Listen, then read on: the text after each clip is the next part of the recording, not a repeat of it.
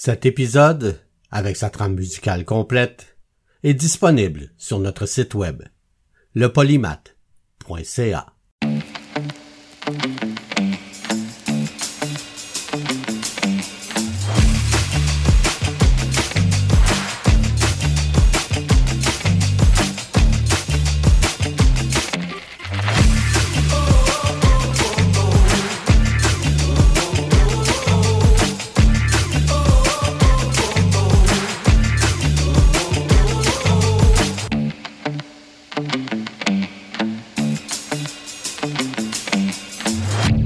Le polymath avec Bruno Laberge.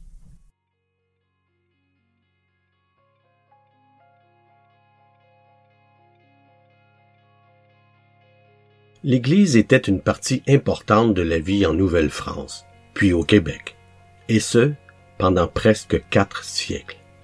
Évidemment, dans notre coin de pays, comme partout ailleurs, et ce, depuis quelques décennies, la place de l'Église dans la vie de tous les jours diminue constamment.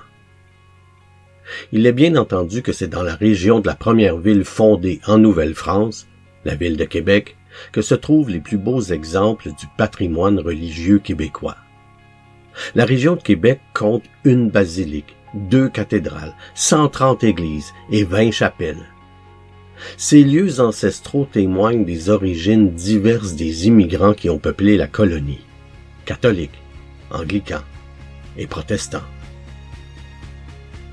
Une de ces deux cathédrales est en fait une basilique cathédrale.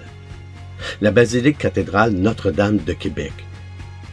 Construite en 1647, Notre-Dame de Québec donna naissance à la première paroisse catholique du nord du Mexique en 1674.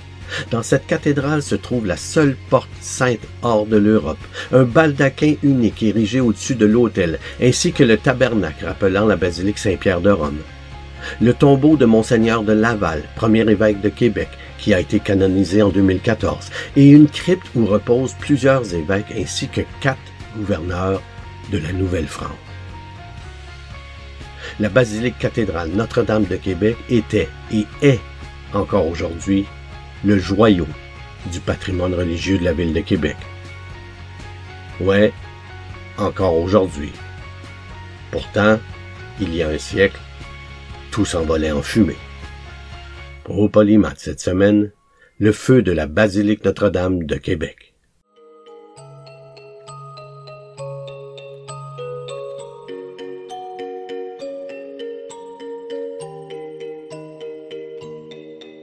Le feu brûle dans nos cœurs trop petits, qui s'allument peu à peu dans la nuit, et nos yeux d'une seule voix qui supplie les flammes qui ravagent Notre-Dame. On en une cathédrale à rebâtir. Le 22 décembre 1922, une alerte d'incendie est donnée peu après minuit, probablement par un jeune inconnu qui passait par là ou par un journaliste du Soleil dont les bureaux se trouvaient tout près. Toujours est-il que les pompiers se précipitent sur les lieux, mais une épaisse fumée s'échappe déjà du toit de la basilique Notre-Dame de Québec.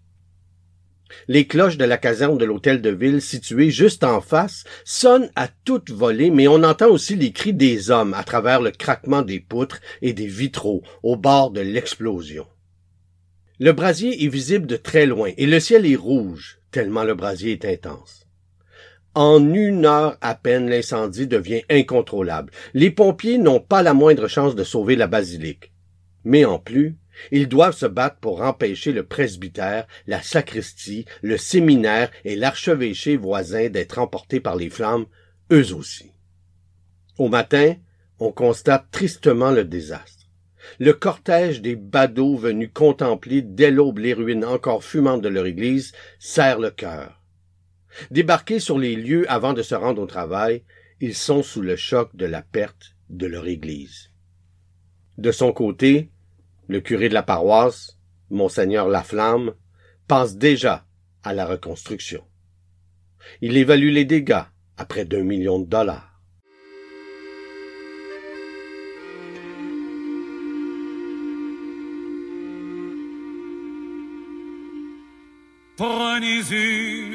Cathédrale et offrez-lui quelques mâts, un beau pré de vastes cales, des haubans et bas. Prenez une cathédrale haute en ciel et large au ventre. La construction de la cathédrale avait débuté en 1647, et maintenant il ne restait qu'une façade, chambranlante, et quelques murs calcinés. La dernière fois qu'on l'avait vue dans cet état, c'était après les bombardements de la conquête. Mais pour les habitants, ce n'est pas un monument historique qu'ils viennent de perdre.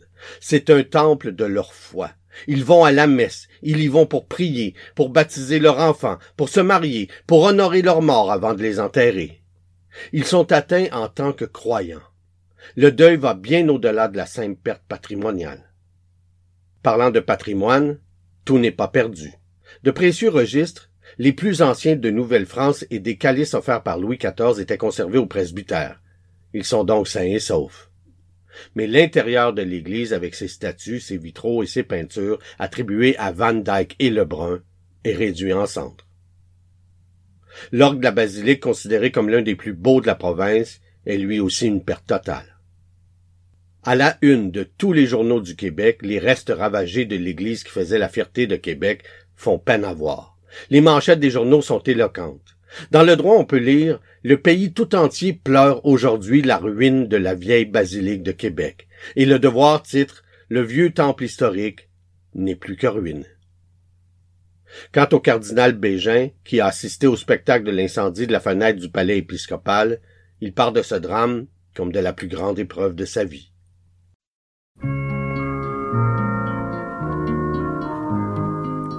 Bâtisseur de cathédrales d'il y a tellement d'années, tu créais avec des étoiles des vitraux hallucinés, flammes vives, tes ogives s'envolaient au ciel léger.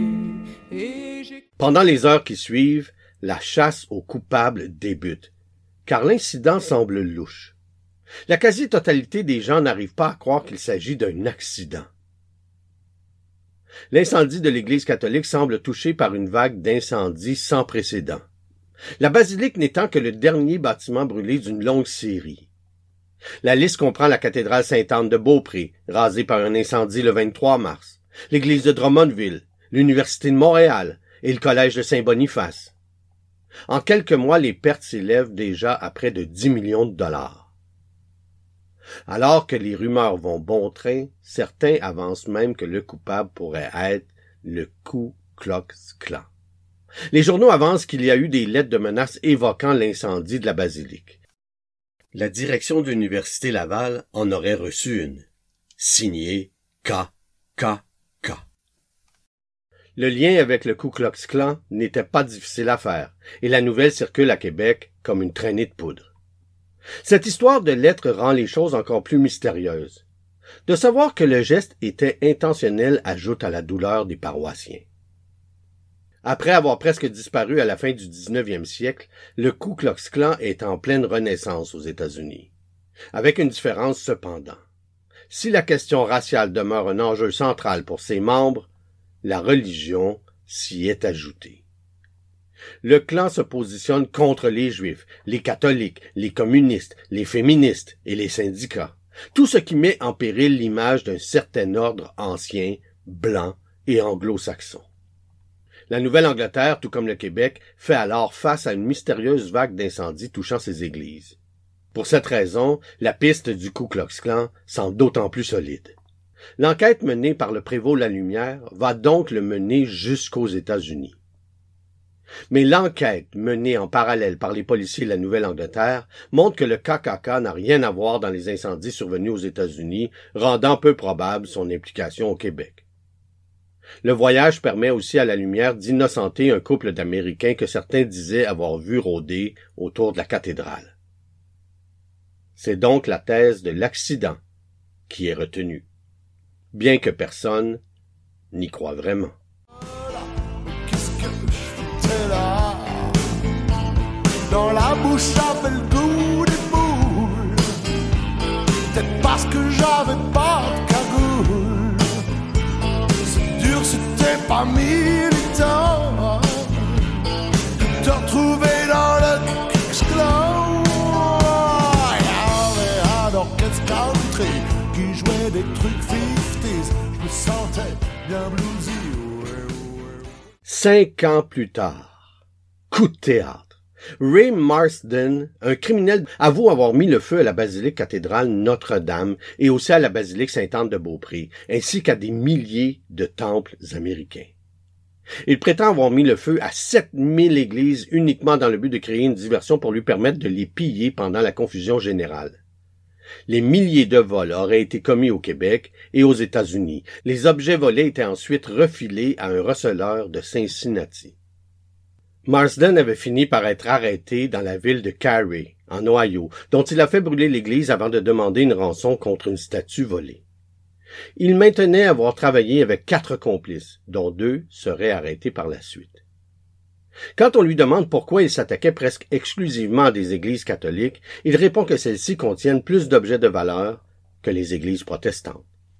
Marsden n'a jamais pu, comme il le proposait, venir au Canada pour indiquer les endroits où il disait avoir caché une partie de son butin, dans le district de Lacolle. Selon ses dires, il y en avait pour plus de 865 000 dollars. Mais l'Américain pilleur d'église a-t-il vraiment incendié Notre-Dame?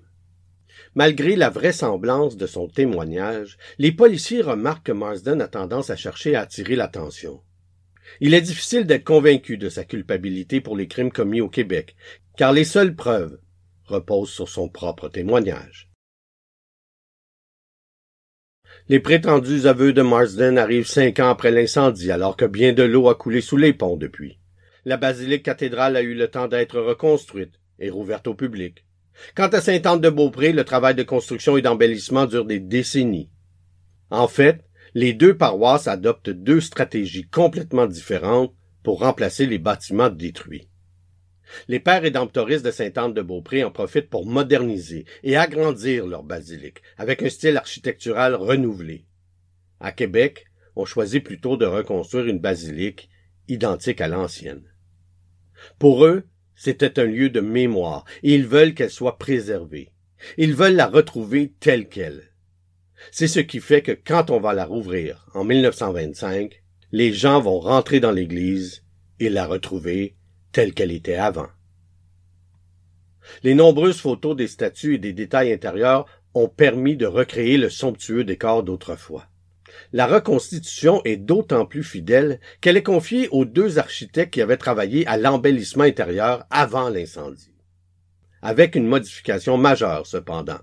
Le magnifique ciel azur peint sur la voûte, un rappel éloquent de Versailles, et l'ajout de vitraux exceptionnels, alors que la basilique d'origine n'en comportait que quelques-uns. Finalement, des œuvres européennes issues de diverses collections remplacent les toiles de maître après l'incendie. Notre-Dame de Québec est cependant reconstruite avec des matériaux à l'épreuve du feu. L'Église a appris sa leçon. Les fondations et les planchers de la nouvelle basilique sont coulés dans le ciment. Le bois du toit est remplacé par des poutres d'acier. Même le superbe baldaquin de bois qui trônait au-dessus de l'autel a été refait avec du plâtre et de l'acier, avant d'être couvert de feuilles d'or. Un vrai chef-d'œuvre. Prends le mal.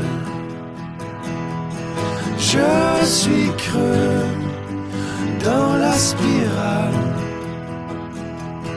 Abus de butin, vapeur de kérosène, pyromane, jusqu'au fond des veines.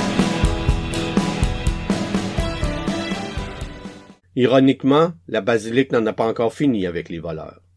Le 11 septembre 1990, sept des tableaux de la basilique sont dérobés durant la nuit. Leur valeur dépasse les 10 millions de dollars, ce qui en fait le vol d'œuvres d'art le plus important du pays. Selon le vicaire, les voleurs s'étaient cachés dans l'église après la dernière messe, pour arriver à leur fin. Mais les toiles sont ensuite refusées par tous les acheteurs à qui elles ont été proposées. La liste des œuvres a circulé auprès de tous les musées et galeries d'art du monde, grâce à l'intervention d'Interpol. Les voleurs en détruisent une, et celles qu'on finit par retrouver sont abîmées. Les plus précieuses sont confiées à des musées. On ne les remet pas sur les murs. Vaut mieux des murs dénudés que des œuvres qui attirent les voleurs.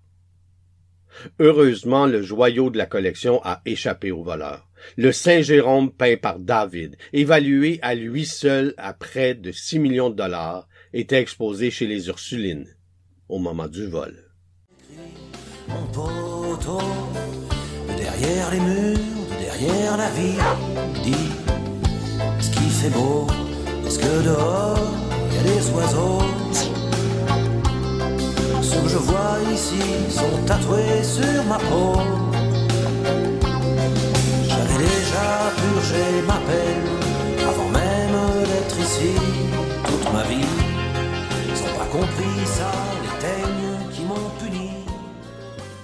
La prestigieuse basilique cathédrale Notre-Dame de Québec a été emportée par un violent incendie afin de faire diversion pour y dérober des objets précieux.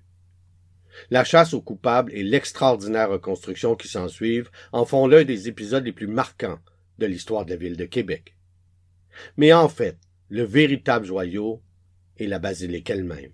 Ce trésor qui est quotidiennement sous les yeux de la population empêche trop souvent d'en prendre la juste mesure. Les gens de Québec la voient depuis toujours. Ils ne réalisent pas à quel point l'intérieur est époustouflant pour quelqu'un qui ne la connaît pas. Elle est visitée par des gens qui ont tout vu dans le monde. Des gens qui ont beaucoup voyagé, qui ont vu Saint-Pierre de Rome. Ils sont toujours étonnés et très émus par la beauté de ce bâtiment religieux. Notre histoire, notre architecture, notre culture, notre langue, nos richesses naturelles sont les véritables trésors du Québec. Merci de nous avoir écoutés. Et si vous avez aimé cet épisode du Polymath, alors vous pouvez nous encourager en visitant notre page Patreon au patreon.com slash le polymath. Merci tout le monde.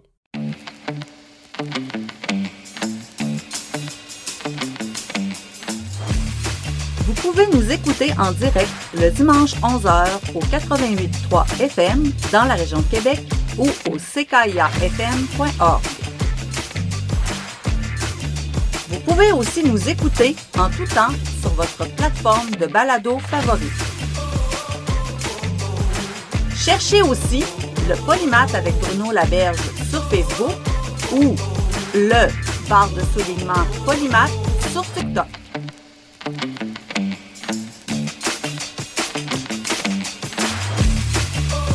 Notre page web lepolymath.ca.